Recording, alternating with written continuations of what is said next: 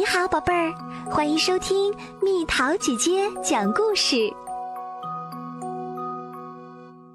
好奇的乔治去野营。乔治是一只可爱的小猴子，他总是对什么都很好奇。这个周末，他和好朋友黄帽子叔叔有一个特别的计划，他们要去野营。到了宿营地，黄帽子叔叔把行李卸下来。这时，周围已经扎起了许多帐篷，有足够一家人住的大帐篷，也有只够一只小狗睡的小帐篷。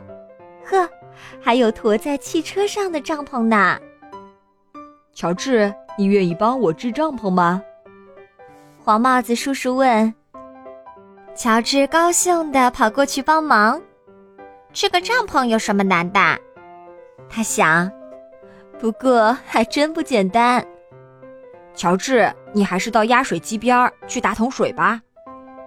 黄帽子叔叔说：“待会儿烤棉花糖，火堆边得准备一桶水。”棉花糖，乔治最爱吃了，他等不及，恨不得马上开始烤。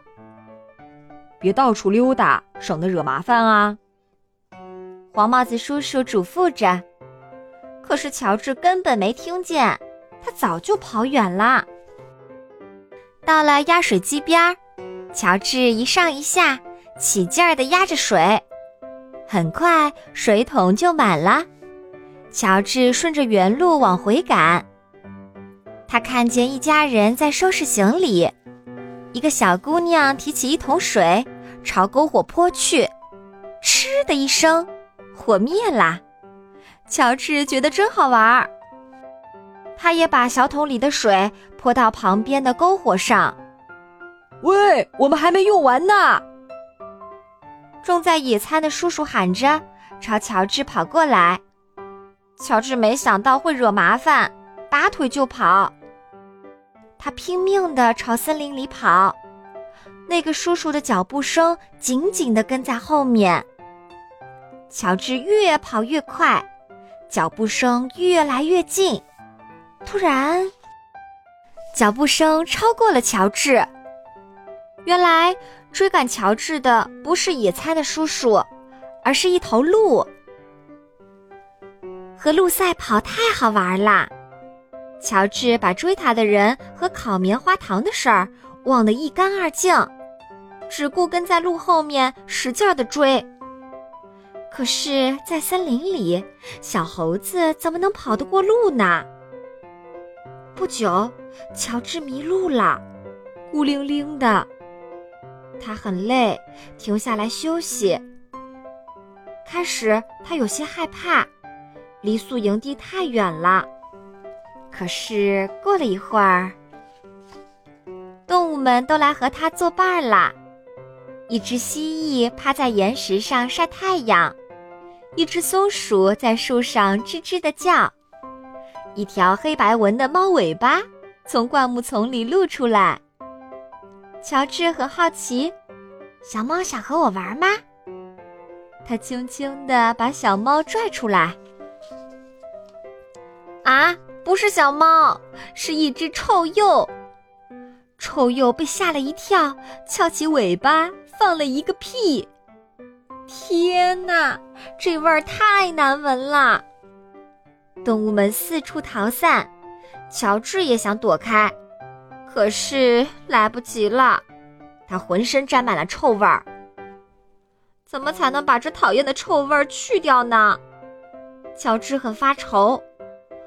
更糟的是，在森林里，他没法洗澡啊。哎，有办法了，到小溪里把臭味洗掉。乔治跳进冰凉的溪水中，使劲儿的洗呀搓呀，全身都弄湿了。可是身上却依然臭烘烘的，该怎么办呢？乔治想呀想。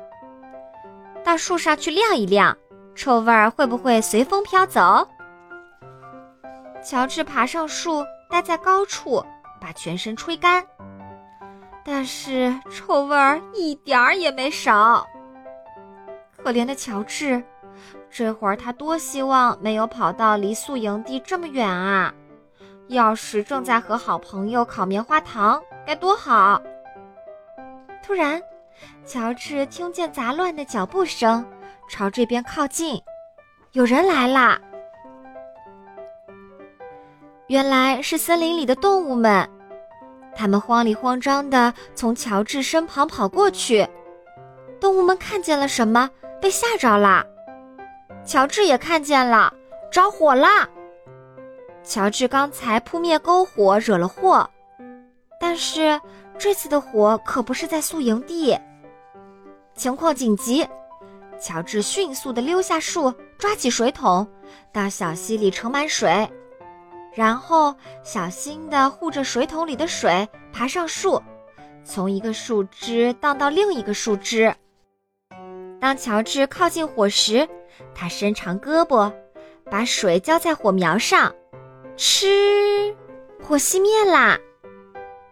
这时，黄帽子叔叔和护林员飞快地跑过来。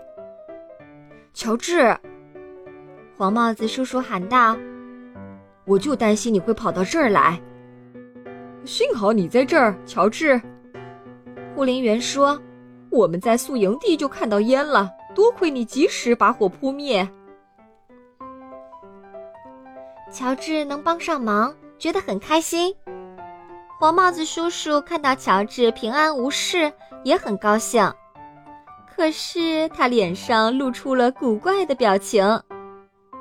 乔治，你身上是什么味儿？回到宿营地，黄帽子叔叔要帮乔治除去臭味儿。他让乔治泡在番茄汁里，洗了一个不寻常的澡。乔治身上的味儿好闻多啦。黄帽子叔叔邀请护林员一起围坐在小小的篝火旁，烤起晚餐来。护林员说：“只要小心，火可真是好东西。”没错儿，特别是用来烤棉花糖。好啦，小朋友们，故事讲完啦。你去野营过吗？野营时要拿些什么东西？要注意一些什么事项？留言告诉蜜桃姐姐吧。